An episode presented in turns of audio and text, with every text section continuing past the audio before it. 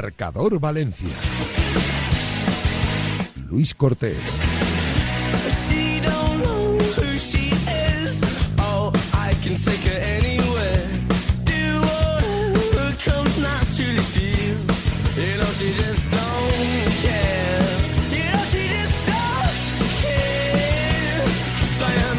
Saludos, ¿qué tal? Son las 7 en punto de la tarde y como cada día aquí comienza Marcador Valencia, como siempre, a través de Radio Marca 98.7 de la FM en radiomarca.com, en la APP personalizada para esta casa y si no podéis escuchar el programa en directo, justo después lo colgamos en iBox. Ahí tenéis el podcast para poder escucharlo a cualquier hora del día.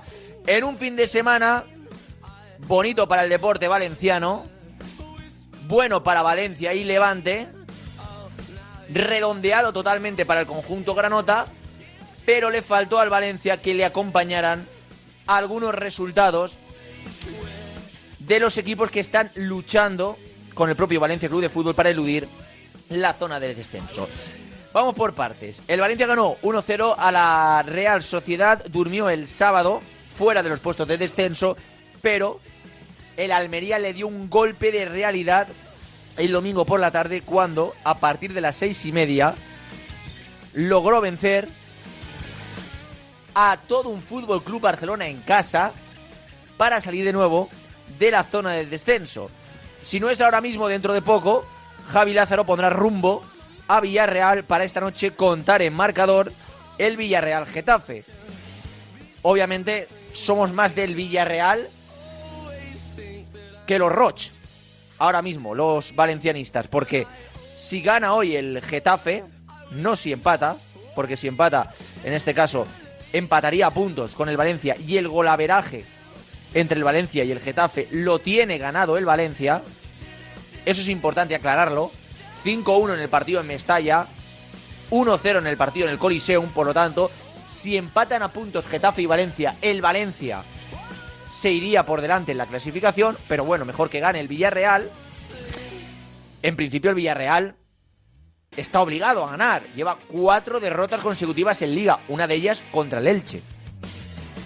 Que ha ganado, como aquel que dice, un partido esta temporada en primera y el partido que ha ganado, se lo ha ganado al Villarreal.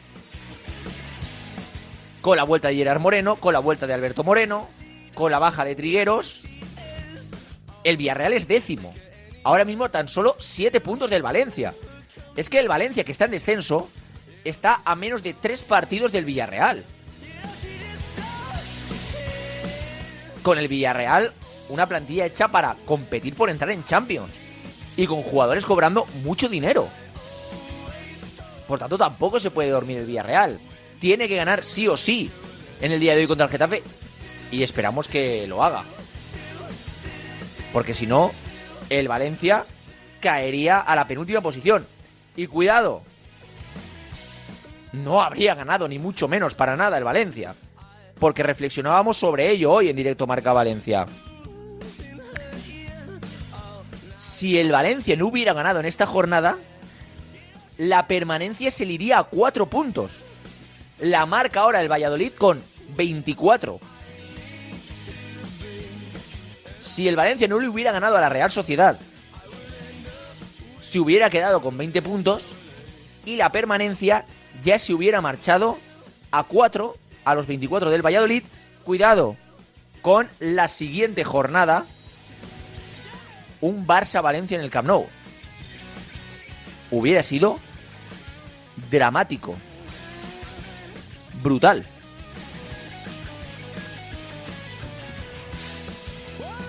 Así que el Valencia hizo muy bien en ganar. Están un montón de clubes aglutinados en la zona baja de la tabla en apenas cuatro puntos de distancia. Porque yo creo que hasta el Español y el Celta, que tienen 27, están metidos en el ajo. Y luego ya Girona y Villarreal con 30 y 31 no están metidos, los podemos sacar ahora mismo, pero tampoco se pueden dormir en los laureles. De los equipos implicados en el descenso, tan solo perdieron dos, hasta ahora, porque el Getafe no ha jugado. El Valladolid, que tuvo un duelo directo contra el Celta, tenía que perder uno, o bueno, empatar, que hubiera sido un doble choque importante. Y el Sevilla. El Sevilla que cayó en el Pizjuán contra Osasuna. Y el Sevilla que habría tenido una buena oportunidad para pegar un salto con respecto al descenso, cayó. Y lo cierto es que sigue inmerso en el descenso, porque tiene 25, solo dos puntos más que el Valencia. Así que cuidado también al Sevilla. Hoy no ha habido entrenamiento en la ciudad deportiva de Paterna. Sí que es cierto que muchos jugadores lesionados han pasado en este caso para tratarse, para fortalecer eh, su zona afectada, etcétera, etcétera. Vamos a profundizar en el día de hoy en varios de ellos. Por ejemplo, en Gabriel Paulista, del que hemos hablado esta mañana en directo Marca Valencia y del que hemos aquí avanzado la noticia en Radio Marca, porque estábamos, entre otras cosas, en la ciudad deportiva de Paterna, éramos el único medio que estaba esta mañana allí en la ciudad deportiva de Paterna, Gabriel Paulista ha ido a pasar pruebas médicas. Tal y como hemos avanzado esta misma mañana, zona del muslo. Problema muscular. Muy difícil, muy complicado que esté en el próximo partido contra el Fútbol Club Barcelona. No ha habido, como hemos avanzado también esta mañana, dictamen médico ni lo habrá. ¿Por qué? Y esto hay que comprenderlo y entenderlo.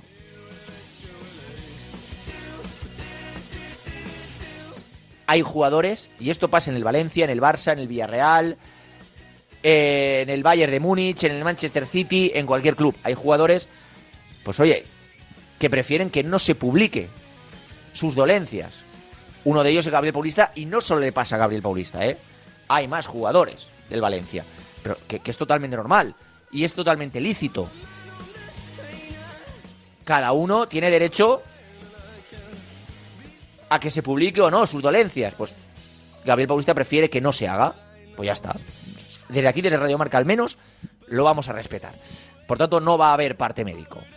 Problemas en el muslo, musculares, pierna derecha, muy difícil que llegue al partido contra el Barça. Ojalá, aunque también va a ser difícil, que llegue para el próximo partido contra Osasuna. No está descartado, pero también va a ser difícil. Luego han habido otros futbolistas, como por ejemplo Andrea Almeida, que recibió un golpe en el partido contra la Real Sociedad, pero no tiene nada grave y podrá jugar en el partido contra el Fútbol Club Barcelona. Y por supuesto, lesionados como José Luis Gallá, como mmm, Jaume Domenech, como Nico González, como Cavani. Se han pasado esta misma mañana por la ciudad deportiva de Paterna a tratarse. Ampliaremos luego la situación de Gabriel Polista y de también, por supuesto, Tony Lato, que también tuvo que abandonar antes de tiempo el partido contra la Real Sociedad, pero en este caso nos cuentan que es una pequeña sobrecarga y que no hay nada más grave.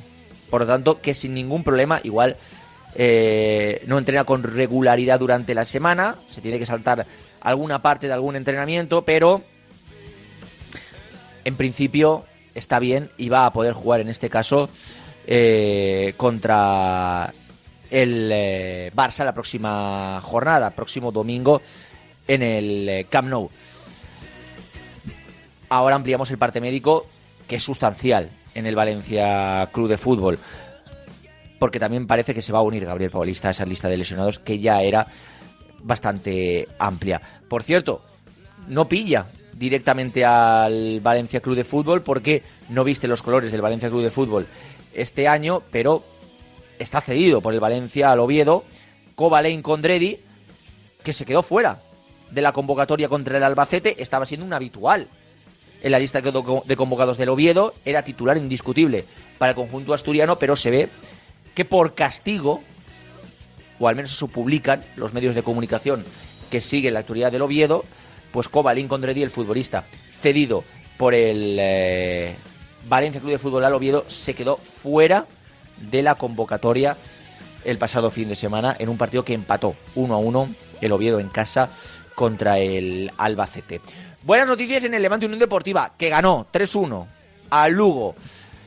Hay gente que opina que no fue el mejor partido del Levante, otros que fue un, Levante bastante bien plantado sobre el terreno de juego, que ganó con solvencia. Y aunque tuvo la posesión de balón en este caso, yo vi el partido, aunque tuvo la posesión de balón el Levante, el Lugo cuando se acercaba, se acercaba con peligro, o al menos con un peligro similar al que se acercaba el Levante Unión Deportiva. Bien es cierto que el Levante atesora mucha más calidad que el Oviedo y cuando pega, pega más fuerte, ¿no? Y por eso, pues, eh, llegó a marcar tres goles y se hizo con la victoria final. Tres puntos importantes porque el Oviedo pinchó, empató a cero en su partido y eso provocó que el Levante de nuevo asaltara la segunda plaza posición que le da derecho al ascenso directo sin tener que pasar por los eh, playoffs. El vez que ocupa eh, la tercera plaza con 53 puntos, a un punto tan solo del Levante. Volvió a ganar el Eibar. Volvió a ganar el Eibar, que también suma 53 puntos y se queda también a un punto, como estaba antes, del Levante Unión eh, Deportiva. Está también muy comprimida. En este caso, la zona puntera de la tabla en segunda división. Por tanto, tiene que tener cuidado en este caso el Levante Unión Deportiva de no dejarse muchos puntos, porque lo cierto es que hay muy buenos equipos en este caso en la parte alta de la tabla y que están pegados en tan solo un punto. Fíjate, Las Palmas líder con 56, dos puntos más que el Levante, el Levante segundo con 54, el Alavés tercero con 53, el Eibar cuarto con 53. Estos cuatro equipos están aglutinados en cuatro plazas y sí que es cierto que a la quinta plaza ya hay un poquito más de distancia. Tampoco os creéis que mucha, pero sí que es cierto que se saca ya un total de 5 puntos porque el Granada tiene 58. 48, perdón, no 58, 48. Y ya el Albacete es sexto con 47. Pero en las cuatro primeras plazas están todos en un suspiro. Para mí sí que es cierto que el Levante tiene la mejor plantilla de todas. Pero tampoco se puede dormir porque los equipos acechan y acechan fuerte. El Granada yo tampoco lo quitaría de la terna, a pesar de que está más lejos, porque es un equipo con buen entrenador, Paco López, y una buena plantilla, y ha fichado también bien en el mercado de invierno. Por lo tanto, aunque esté un poquito más rezagado, 48 puntos, yo no lo quitaría de la pugna en segunda división. Esperaría antes de matar a un muerto que para mí está muy vivo en la categoría de plata como es el Granada. Eh, por cierto, eh, Alex Muñoz, que atravesaba problemas eh, físicos, esperan desde el Levante Unión Deportiva que esté para la próxima batalla, el próximo partido en el Alcoraz. Por cierto, el Levante está a tan solo un punto, son 20 partidos consecutivos sin perder en segunda división, a tan solo un punto de firmar la vuelta perfecta. Está increíble el Levante Unión Deportiva que ascienda o no ascienda, desde que cogió el equipo Calleja, los números son de récord. Eso es así. 20 jornadas consecutivas en la categoría de plata sin perder. Y con más victorias que empates, por supuesto. Tremendo. El Valencia Basket, hay que recordar que este fin de semana no jugó, no hubo liga. Eh, hay que centrarse en la Euroliga porque en el último partido contra Olympiacos el pasado viernes cayó 85 a 92 y el próximo partido también va a ser en este caso de la máxima competición europea. Además, sí que es cierto que no tendrá que viajar muy lejos el Valencia Club, el Valencia Club Fútbol el Valencia Basket, porque se marchará a Vitoria a, Vitoria a medirse a Basconia. Próximo viernes, ocho y media de la tarde, Euroliga, Basconia, Valencia. Bien es cierto que también el próximo fin de semana sí que vuelve ya la Liga ACB. El próximo domingo, seis y media, en La Fonteta, el Valencia Basket se medirá a CB Canarias. Son los próximos dos envites, en este caso, que tiene Valencia Basket. Basconia, próximo viernes, recordar, fuera de casa, en Vitoria. Valencia, Basconia, eh, Valencia Basket y el próximo domingo en La Fonteta se enfrentará el Valencia Basket al CB Canarias. Dos partidos muy complicados, dos partidos eh, muy difíciles, pero donde en este caso el Valencia Basket necesita eh, sumar victorias para meterse de lleno en los playoffs por el título, tanto en la Euroliga como en la Liga. Por cierto, no contará para esos dos partidos el Valencia Basket, Alex Mumbrú, su técnico, con Kyle Alexander.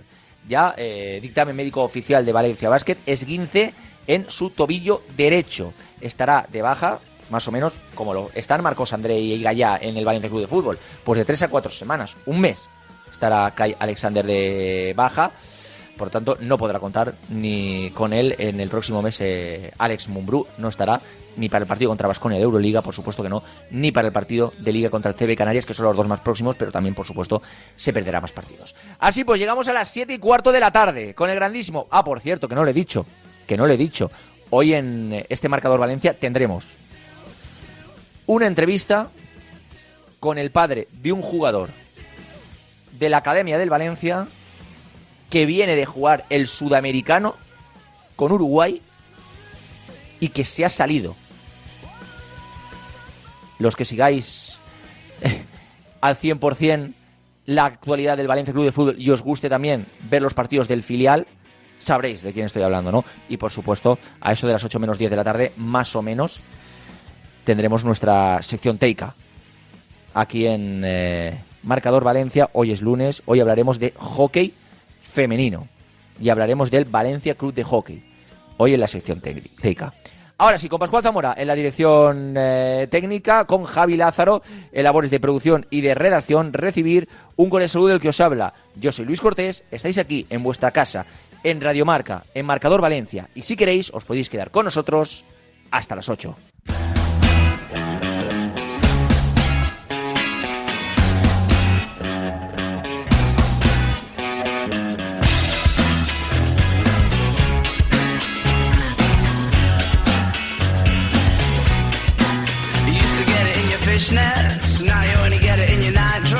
Discarded all the naughty nights for niceness, landed in a very common crisis. Everything's in order in a black hole. Nothing seems to fatigue your past though. A bloody memory's like an El Tabasco. Remember when you used to be a rascal? Oh, the boys are slag.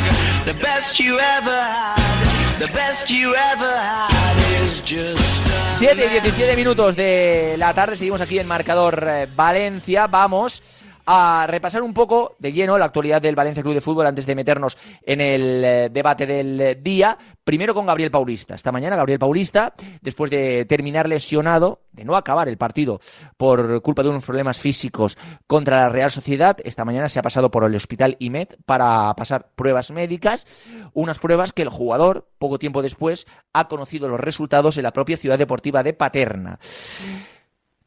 Lo cierto es que Gabriel Paulista es muy complicado, prácticamente imposible, lo hemos contado esta mañana en directo Marca Valencia, que esté para el partido del próximo fin de semana contra el Fútbol Club Barcelona. Tiene un problema muscular en el muslo de la pierna derecha. Y como hemos adelantado hoy en Radio Marca, ha pasado pruebas médicas, ya ha sabido en esta misma mañana el dictamen. Por lo tanto, Nuevo traspiés para el Pipo Baraja, que va a tener que buscar una alternativa en, defensa. Veremos si es Chomert, veremos si es Zenko Callar, el que acompaña a Diacabí, que parece que de nuevo va a ser titular. Pero Gabriel Paulista, muy difícil, muy complicado que esté para el partido contra el eh, Fútbol Club Barcelona y también muy complicado en este caso que esté para el próximo partido también de Liga contra Osasuna en Mestalla. Y además, baja importante porque el bueno de el Pipo Baraja había querido darle galones a Gabriel Paulista a los veteranos y se ha vuelto a lesionar. El bueno de Gabriel eh, Paulista.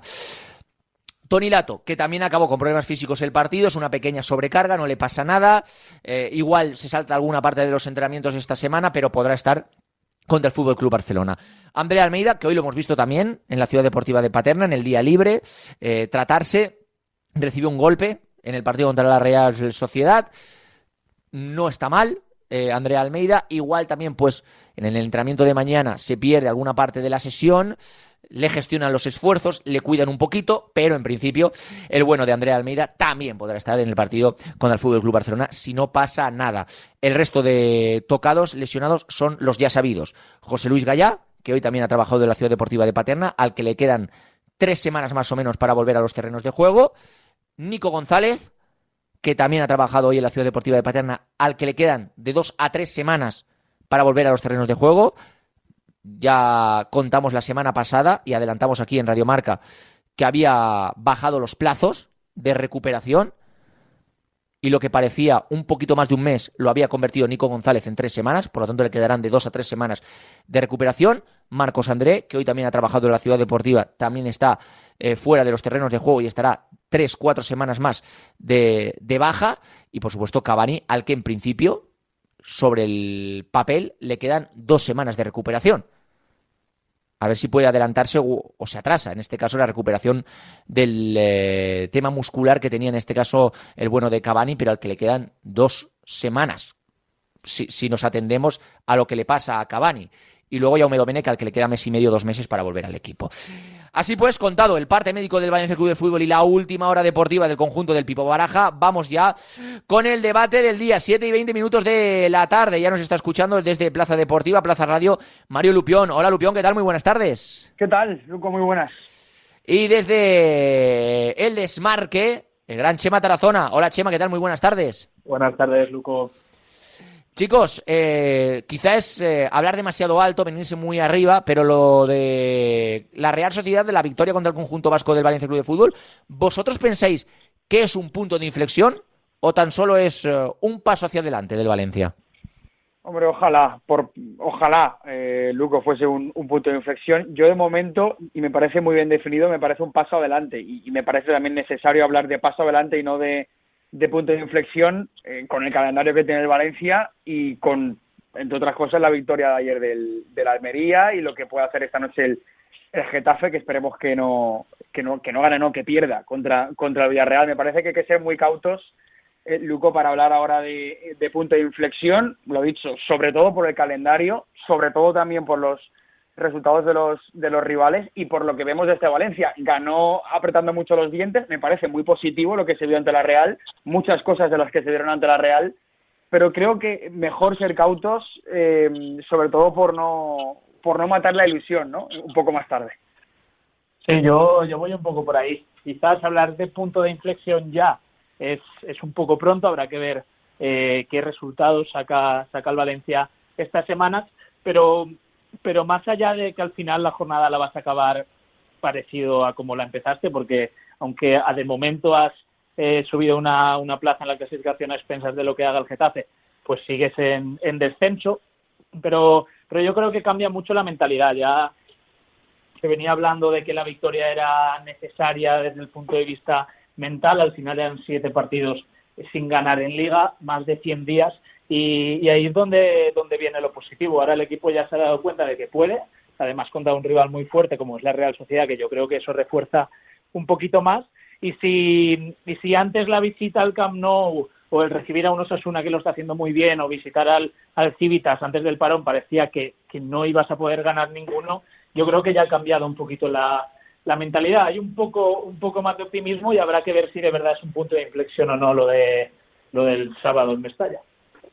Es que eh, veía un tuit de Badayo, nuestro compañero de Radio Marca allí en San Sebastián, y era tremendo. Es que han ganado, perdón, no han ganado esta jornada en primera división ni el primero, ni el segundo, ni el tercero, ni el cuarto, ni el quinto, ni el sexto, ni el séptimo, ni el octavo. No. De los ocho primeros, no ha ganado nadie. No, no, ya han ganado en, todos de abajo. Claro, y han ganado todos los de abajo. Pero, pero te voy a decir una cosa, Lupión. Esto hay que te... tiene una doble vista, por así decirlo. Menos mal que ganó el Valencia. Porque si llega a perder el Valencia, te plantas en el partido en el Camp Nou contra el Barça a cuatro puntos de la permanencia. Y aquí todos nos tiramos por el balcón, ¿eh? Claro, claro.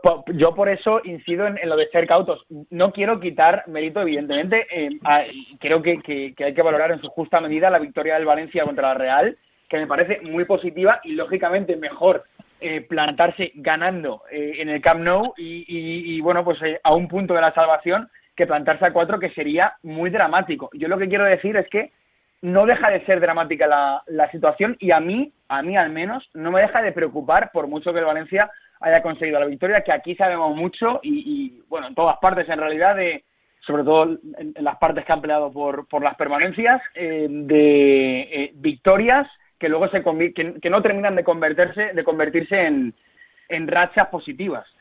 Espero que, que, eso sí ocurra y más allá de lo que pueda ocurrir en el, en el Camp Nou, que lo normal, y por más que el, Barça tenga bajas, es perder en el Camp Nou, pero pero bueno, puede convertirse en una racha en una racha positiva. Lo que me parece dramático es que, como tú bien dices, Lugo, en caso de haber perdido, hubiese sido eh, cerca de un drama. Y bueno, hay que ver la parte positiva, ¿no? No, no has, por lo menos no has perdido y no estás en ese drama. También es cierto que no ganó el Valladolid, que, que el Elche no ganó. No, no, el Valladolid y el Sevilla son los únicos dos equipos que no han ganado, claro. que están ahí abajo, porque el Sevilla se hubiera ganado, porque la verdad es que lo del Sevilla, sinceramente, obviamente fácil jugar contra Osasuna, nunca es, pero No, no, lo Sevilla tenía ahí, ¿eh? pintado. En Lo tenía, mujer. No, ya, lo tenía que sí. ni pintado el Sevilla. Jugaba en el Pizjuán contra una Sosuna que rotó todo el equipo porque jugaba eh, esta semana, entre semana, la semifinal de Copa contra el Athletic Club. Una cita histórica importantísima en su calendario para pasar a una final no sé cuantísimos años destre- después. Y va y pierde el Sevilla. Es decir, el Sevilla se mete de lleno también en, en la pelea por, por el descenso de nuevo cuando muchos ya lo habían sacado. ¿no? Entonces, claro, con 25 puntos el Sevilla está solo dos del Valencia si hoy pierde el Getafe, Sevilla, Valladolid y Getafe serán los únicos tres equipos que no han ganado. Yo toco madera y Chema, por favor, el Villarreal, que el Villarreal, cuidado al Villarreal, porque el Villarreal está a siete puntos del Valencia, ¿eh? El Villarreal tampoco es, es que vaya muy bien, pero Chema, que gane el Villarreal, ¿no? A ver, además se, se- o sea, se juntan muchas cosas porque el Villarreal, eh, no te sé decir datos exactos, pero, pero lleva una racha muy, muy... Cuatro partidos, eh, cuatro partidos seguidos sin ganar y la peor racha de los últimos 25 años. Ya te lo digo yo, Chema. Ah, mira, pues... eh, que, pues que me, que- que lo he estudiado, vamos, soy más del Villarreal que, los Roch. Y, y se junta eso con que, con que el Getafe al final, hace, hace siete días, le ganó al Valencia con el, digamos, el plus que eso supone desde el punto de vista moral para Quique para, y para la plantilla, porque además conforme se hace la victoria, un 1-0, minuto 83, y, y el Getafe creo que también lleva tres partidos sin perder. Entonces, eh, no sé, es, peligroso, más viendo cómo están sumando los equipos de abajo, que por cierto, esa es otra. No sé yo si la salvación estará en esos 40 puntos de los que siempre se habla. Porque a lo mejor eh, hace una semana o dos se decía que el Valencia necesitaba seis victorias para salvarse, siete victorias, y a lo mejor necesita más. Pero bueno, eso ya es otro debate. Chicos, lo cierto es que, y el Cádiz creo que lleva en su campo ocho partidos consecutivos sin perder, que no son todo victorias, ¿vale? Pero ocho partidos sin perder en tu campo te da un punch motivacional y un salto en la clasificación tremendo. O sea, conseguir puntos en casa también va a ser muy clave, ya lo dijo Baraja para el Valencia. Chicos, lo cierto es que a mí no me parece ni mucho menos, porque tú puedes decir, bueno, eh, has ganado, que es lo que necesitaba, pero ha ganado de aquella manera. Incluso le preguntaron a Baraja en la rueda de prensa si había jugado el Valencia como un equipo pequeño. Yo, sinceramente, igual veo otro partido, pero a mí no me pareció injusta la victoria del Valencia. Es decir, yo creo que tuvo más ocasiones de gol que la Real Sociedad, que bien es cierto que tuvo más la posesión, pero quitando, es que no sé si, si el cabezazo barra tiro fue del Lenormano o de Cubo, pero quitando esa acción en el córner que sacó Mamardapili, yo no me acuerdo de ninguna ocasión más de la Real. Eh, ¿Pensáis que vimos un buen Valencia contra la Real Sociedad, que también obviamente puede ser importante de cara al futuro llegar con buenas sensaciones a los partidos? Yo lo que vi, Luco, es un Valencia, eh, yo creo que inteligente. Un Valencia que, que sabía lo que se jugaba y, a qué tenía que jugar ante la Real. Sinceramente, me pareció que, que no fue inferior a, la Real Sociedad. No sé si, si comprar la, la afirmación del Valencia jugó como un equipo pequeño, no lo sé. Lo que sí que, lo que, sí que creo es que el Valencia jugó como un equipo que se está peleando la, la permanencia. Y es que esto es así. Y es que esto yo creo que no lo podemos no lo podemos negar. El Valencia está peleando en la permanencia, tiene que jugar así y jugó como había que jugar en estos momentos. Y además jugando con, eh, yo creo, con un, con un Mestalla que estuvo a la, a la altura. Eh, como un equipo pequeño no lo sé, pero como un equipo que está peleando la permanencia, sí, si eso es pequeño o grande, eso ya es otro debate, pero, pero es que creo que jugó como tenía que jugar y no fue inferior a la Real. Sí, yo creo que lo que lo que se vio es un Valencia que es lo que quizás no hemos visto en otras partes de la temporada de, de riesgo cero. Es decir, había acciones en defensa que pudiéndola jugar directamente era despeje, y ya no te digo despeje hacia arriba, despeje despeja banda y, un Valencia muy eficiente, yo creo que en todas las en todas las fases del juego, porque porque en defensa estuvo bien, es lo que dices tú Lugo, que apenas una ocasión de la Real Sociedad, en ataque tuvo contras que, que de haberlas hecho mejor quizás habrías sentenciado el partido mucho antes si te evitado ese sufrimiento al final del partido. Después, aparte, tienes ese, ese posible penalti a que quizás ya te lo hubiese solucionado tanto y con un 2-0 eh, ya no diría nadie que el Valencia ha sido inferior. Y después lo de equipo pequeño justamente me pilla porque la pregunta se la hice yo a, a Baraja. Y... ¡Oh, Chemita! Sí, sí, se la, se la hice yo, pero, eh, pero es lo que, lo que comentaba Mario. Al final, eh, yo creo que, que es una situación para que el Valencia eh, jugar como un equipo pequeño quizás, no sé, yo qué sé, se puede entender o malinterpretar, pero al final es, es bajar al barro, ser eficiente, eh, estar bien en defensa, aprovechar lo que tienes en ataque y yo pienso que el Valencia, por mucho que fuese superior, que sí que fue superior a la Real, es lo que debe hacer para salir de esta situación. No jugar eh, Eh, como se venía jugando de, Claro.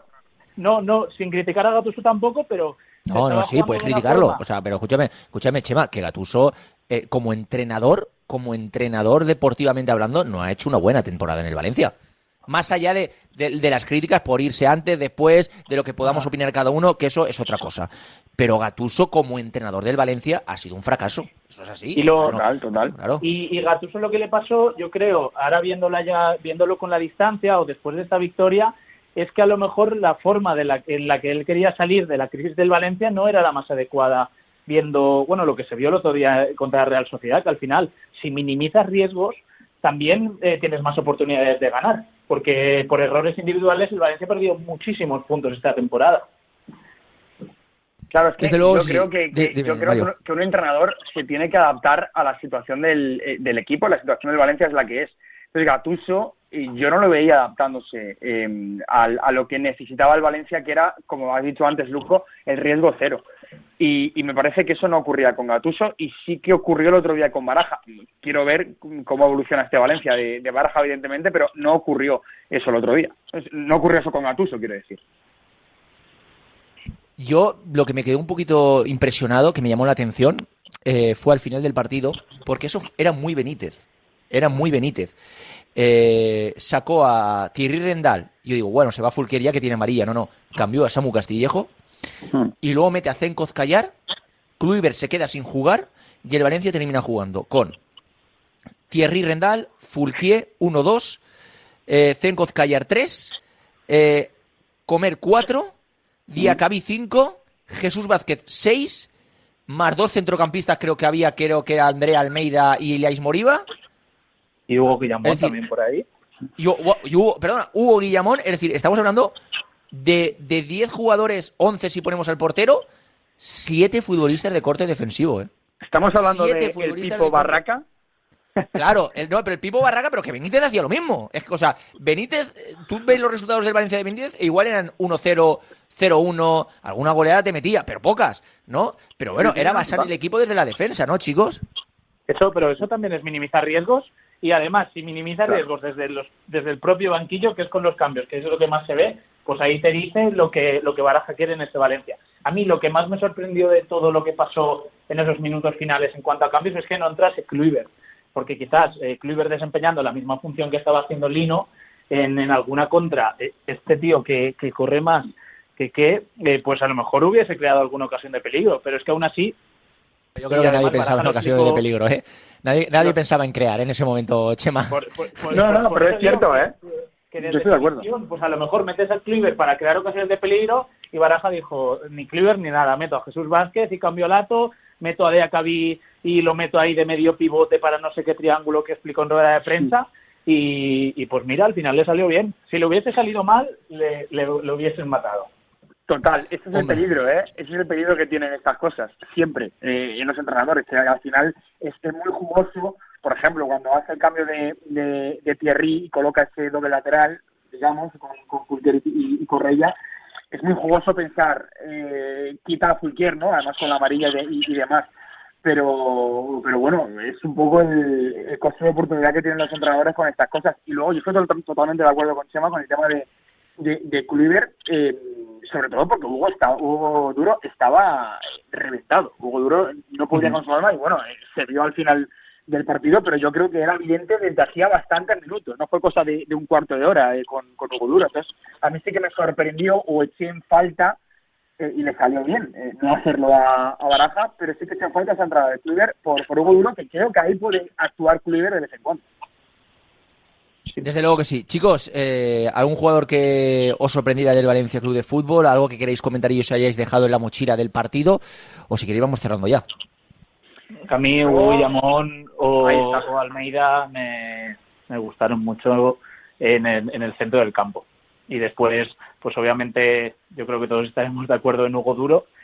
Y si tenemos que quedarnos con un MVP, Samuel Lino yo creo que, que volvió a ser diferencial y quizás hacía unas semanitas que, que le estaba faltando ese punch y el otro día al final el gol es un centro suyo que bueno si no hubiese sido Hugo Duro pero para mí Samuel Lino MVP y destaco los otros tres. Yo iba a destacar precisamente a, Guillamón, porque me parece muy importante que, que Baraja lo recupere para la causa, eh, por, por número, por cantidad y por calidad, eh, porque, porque si, si Guillamón da el nivel que estaba dando a principios de temporada o, o en la primera vuelta antes del Mundial, creo que, que- que puede ser muy válido para, para un Valencia que pelee por estas cotas. Así que me parece que, bueno, positivo el, el, el partido de un Hugo Guillamón, que todavía no es ese Hugo Guillamón de principios de temporada, pero que, que me parece que es necesario recuperarlo para la causa. Desde luego que sí. Chicos, Chema, Mario, que mañana os leemos y os escuchamos. Un abrazo grande a los dos y gracias. Abrazo, Adiós, buenas tardes. Chema, chao. Si quieres seguir al minuto toda la actualidad deportiva, ser el primero en enterarte de las noticias más relevantes y vivir todo el deporte en directo, descárgate ya la app de marca. Resultados y clasificaciones, los mejores directos, agenda de televisión, notificaciones personalizadas de tu equipo, modo oscuro y mucho más. Accede al instante a la información deportiva que más te interesa con marca, la app número uno para vivir el deporte. Monse, cáncer de mama, 45 años. Escúchame, cáncer. Me has cambiado la vida dos veces. La primera me pillaste desprevenida. Pero uno aprende, ¿sabes? A resistir, a plantarte cara. No has acabado conmigo. Ahora me has hecho más fuerte. Valorar más las pequeñas cosas. He vuelto a sonreír y confiar en la investigación. En CRIS contra el cáncer damos esperanza a miles de personas creando tratamientos innovadores para que su vida no pare. CRIS contra el cáncer. Investigamos. Ganamos.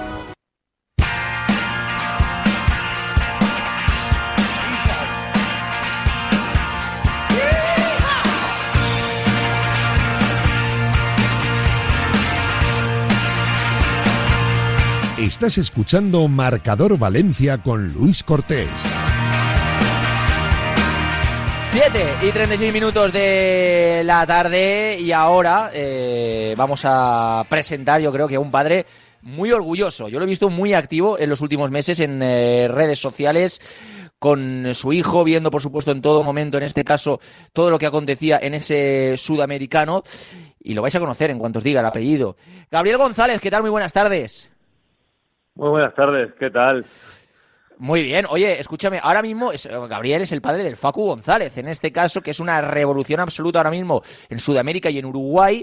Y también, por supuesto, en, en, eh, nuestro periódico, en Marca, eh, pues fue, o lo metieron dentro del 11 de oro del sudamericano, como uno de los mejores defensas, en este caso, del último campeonato de selecciones sudamericanas. Eh, Gabriel, yo te he visto por redes sociales, te he visto en, en- en Twitter, eh, en, en Instagram. A- a- ahora mismo, Gabriel, ahora aparece alguien, a ti te dice que el Facu no es tu hijo y tú te tiras por el balcón, ¿eh?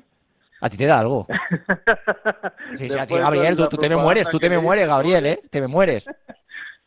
Después de toda la propaganda que le hice, vamos. No, Claro, a ti te- te- muy ya, no, la verdad. no. Estuve, estuve, estuve activo, sí. Estuve ahí col- colgando para que la gente estuviera al tanto de él, de cómo estaba yendo y todo. Y bueno, bien, bien, por suerte, bastante bien.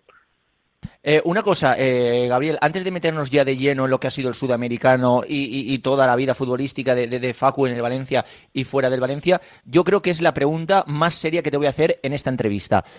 ¿Qué te parece el pelo amarillo que se ha hecho Facu? O sea, eh, ¿has tenido alguna bronca? Eh, como ha hecho un gran eh, sudamericano, lo has dejado pasar. ¿Estabas pro tinte del pelo de Facu? ¿O, o- o qué te ha parecido eso? ¿Tú, tú llegaste a esa casa y ya lo tenía hecho? ¿O ¿Qué ha pasado ahí?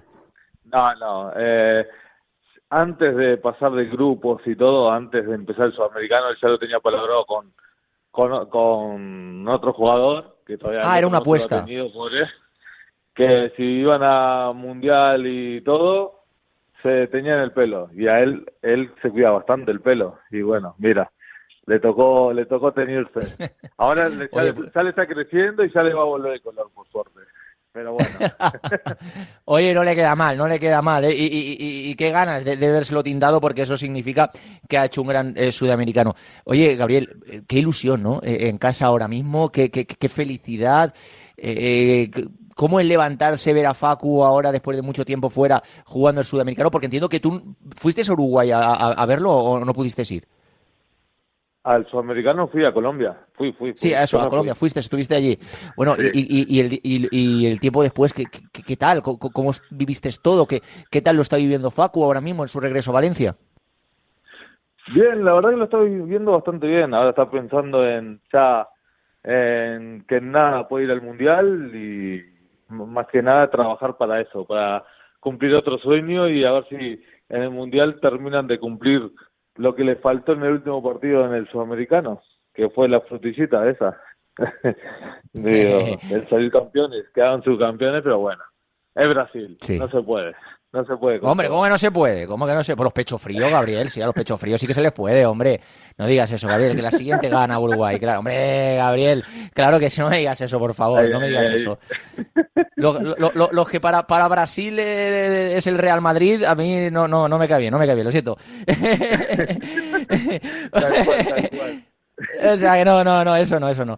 Oye, eh, Gabriel, eh, eh, y ahora bueno, eh, en el Valencia, porque él de muy chiquitito, eh, si no me equivoco, vosotros vinisteis a España y, ya desde muy chiquitito él jugaba aquí en España fútbol, ¿no? O sea, toda su carrera profesional, más que en Uruguay, la ha vivido en España él, ¿no?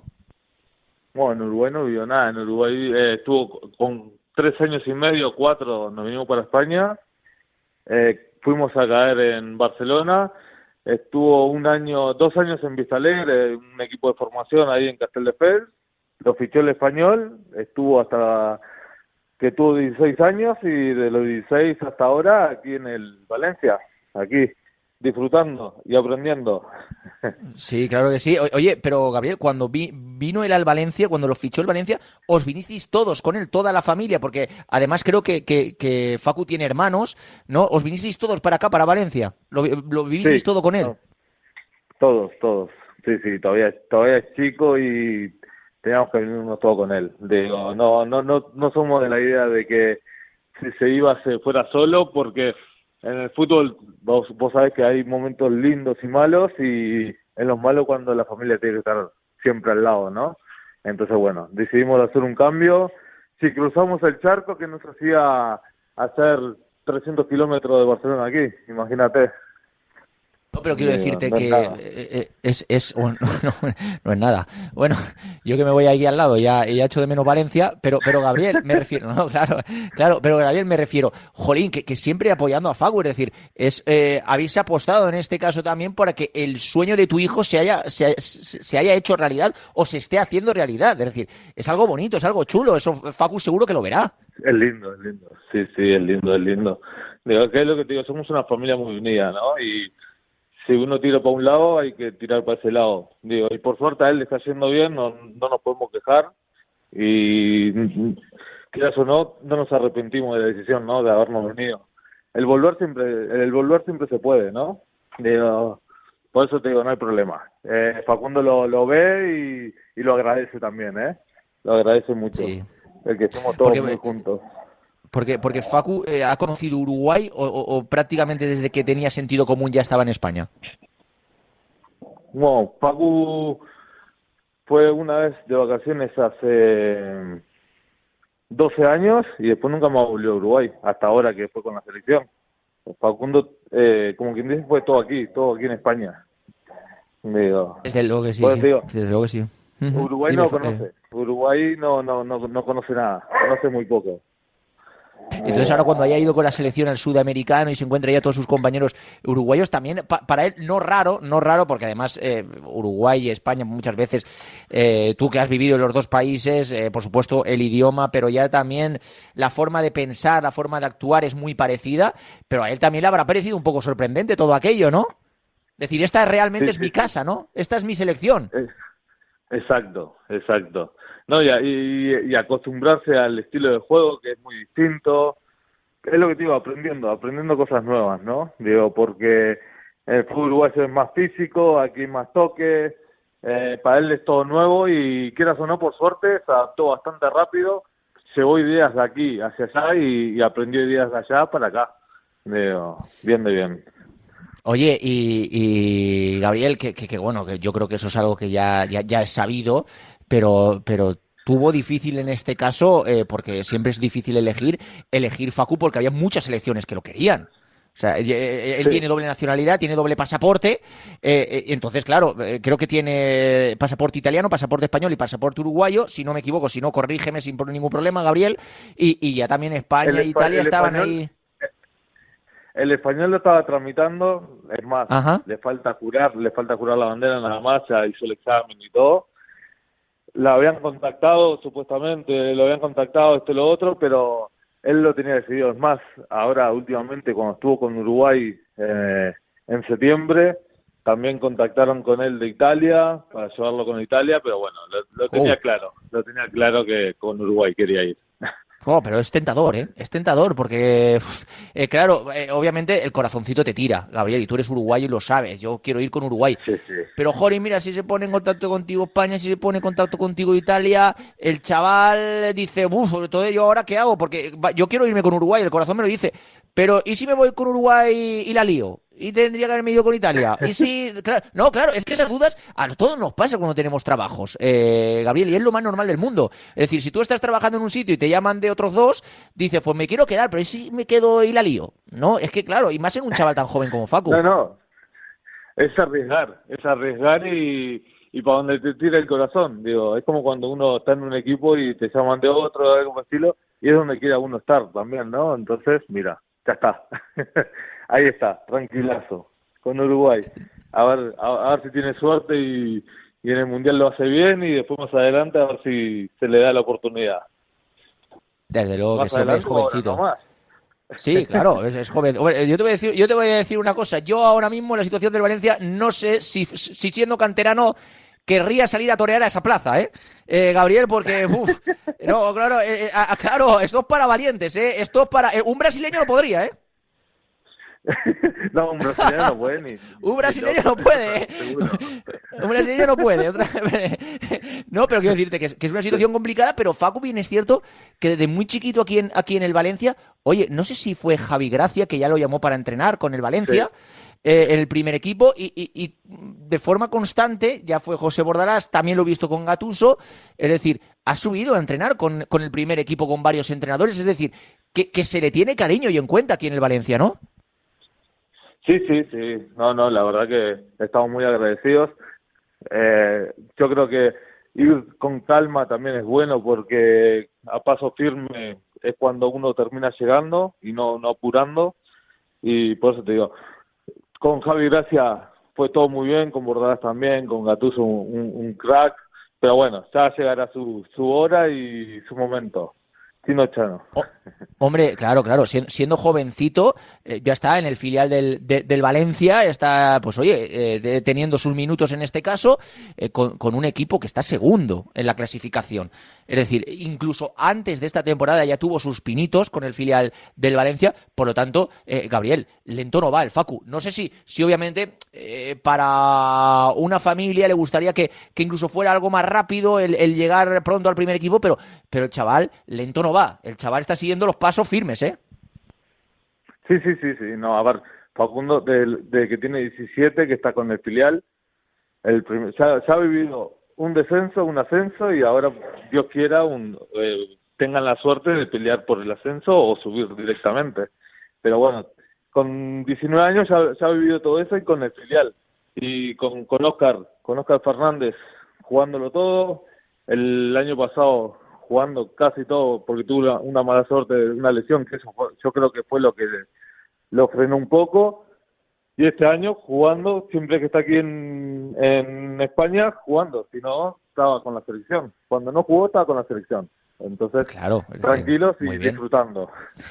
Eh, Gabriel, que, eh, es decir, tú, tú como, como, como padre que está cerquita, cerquita de él, a ti, o sea, eh, ¿tú ves a, a Facu mucho tiempo en el Valencia? O sea, ¿te, te gustaría que siguiera mucho tiempo en el Valencia, aquí en el Valencia? ¿Lo ves feliz para estar mucho tiempo en el Valencia?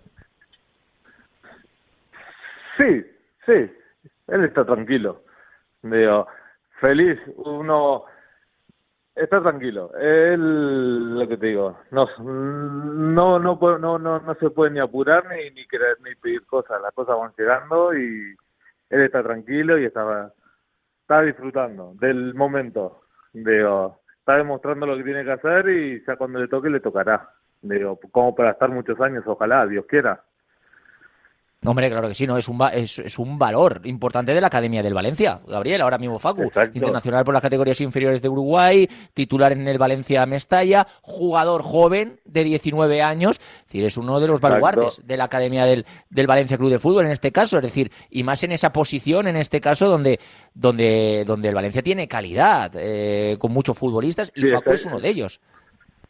Sí, sí, el Valencia la verdad que, eh, es es un hueso duro este año, eh, este año bueno y todos los años porque es una, yo creo que es una de las mejores canteras que hay aquí en España y, y en Europa y le toca pelear, le toca pelear y ir demostrando partido a partido y ya le llegará, ya le llegará todo. Digo, el tiempo siempre da la razón, ¿no?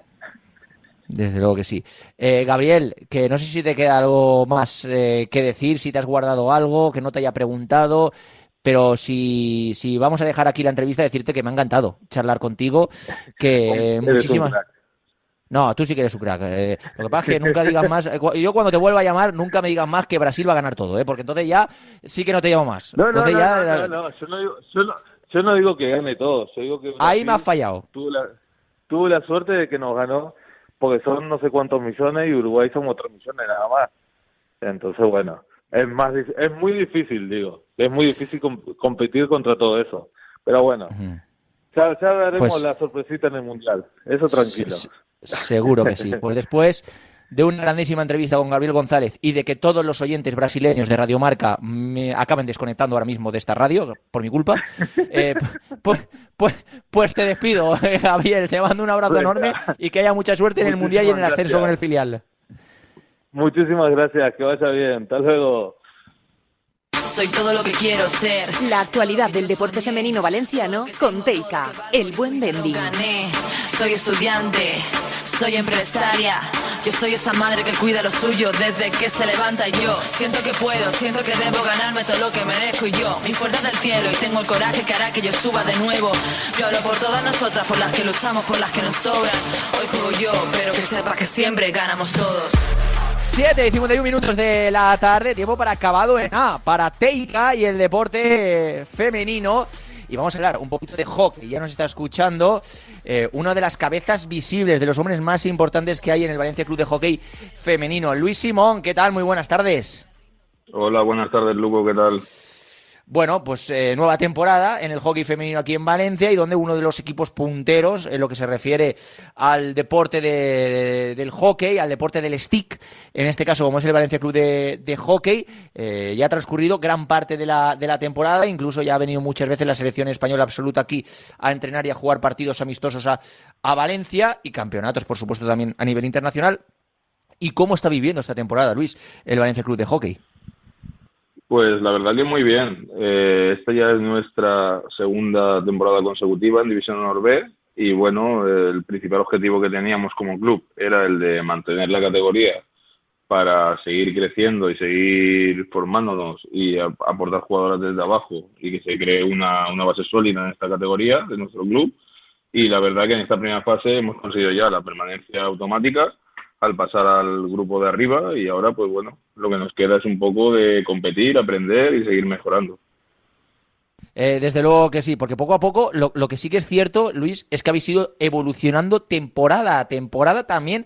Eh, obviamente, eh, el hecho de fichar con talonario, con dinero encima de la mesa, es imposible eh, en muchos deportes y entre ellos en el hockey femenino más modesto, como es aquí el de, el de Valencia, pero habéis mantenido jugadoras importantes en este caso para que el equipo siga creciendo poco a poco, ¿no? Al menos en este caso, en División de Honor. Sí, eh, está claro que sí. Al final nosotros, como he comentado en otras ocasiones, nuestra base y nuestro pilar fundamental es el- la cantera, ¿no? Y al final, pues bueno, sí que es cierto que cuando ascendimos por primera vez teníamos un equipo muy, muy joven, sigue siendo un equipo joven, pero ya tenemos jugadoras con experiencia de un par de años en la categoría, aparte alguna jugadora que ha estado en selección nacional de categorías inferiores, y por lo tanto, pues esto ayuda a formar un- unos cimientos que luego con las jugadoras que vienen desde atrás se van sumando al, al proyecto y poco a poco pues estamos haciendo ahí que el equipo se asiente en esta categoría. Desde luego que sí, porque como decía antes, Luis, eh, tú que has sido también director deportivo en alguna que otra época del Valencia Club de Hockey, ahora mismo has pasado a otro departamento, pero que tú has sido director deportivo. Entiendo que no habrá cambiado la cosa este año, Luis, pero fichar de decir me voy a, por lo que sea, por ponerte un ejemplo, a Madrid a fichar una jugadora, eso es imposible.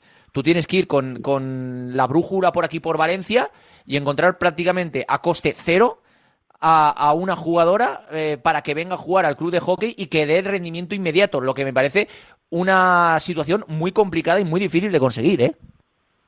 Sí, actualmente, eh, además de la cantera, eh, de lo que de lo que vivimos un poquito de nuestros fichajes entre comillas a coste cero, son eh, sobre todo jugadoras del resto de Europa que vienen de intercambio de Erasmus o vienen una temporada completa o un semestre que nos vale para una vuelta y normalmente suelen ser jugadoras mayor, mayormente de Holanda, que es una potencia en el hockey femenino. Y la otra opción es también de Argentina, están llegando bastantes jugadoras, pero en este caso porque cambian de residencia y se vienen aquí a, nuestra maravillosa ciudad de Valencia para hacer una nueva vida, empezar desde cero y bueno, nosotros les ofrecemos un poco el continuar con el deporte que ellos tanto aman, porque en Argentina hay una pasión increíble por el hockey hierba y les damos esa oportunidad de seguir compitiendo a nivel nacional y que se sientan un poco como, como si estuvieran en su segunda casa. Es decir, lo que intentáis hacer es, por ejemplo, a gente, por poner un ejemplo, que viene de Erasmus a estudiar, a trabajar también, por supuesto, aquí a Valencia y que hayan tenido algún tipo de contacto con el hockey, el Valencia Club de Hockey, a día de hoy, ojalá, tocamos madera, aunque está difícil, no tiene el poderío del eh, Club Polo de Barcelona o del Club de Campo de Madrid, no tiene ese poderío, lo que intentáis hacer es convencerlas para que jueguen en el eh, equipo, en el club, pues gente de Erasmus, gente estudiante, gente que trabaja aquí y que ha tenido en alguna vida, en algún momento de su vida el contacto con el hockey, ¿no, Luis? Sí, correcto.